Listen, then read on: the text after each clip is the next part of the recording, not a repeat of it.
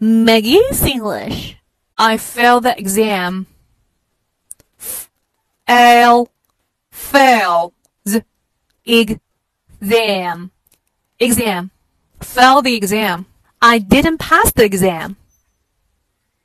I did not, didn't pass, pass the exam. I didn't pass the exam. I didn't do well in the test. I did not do well well in the test test. I didn't do well in the test.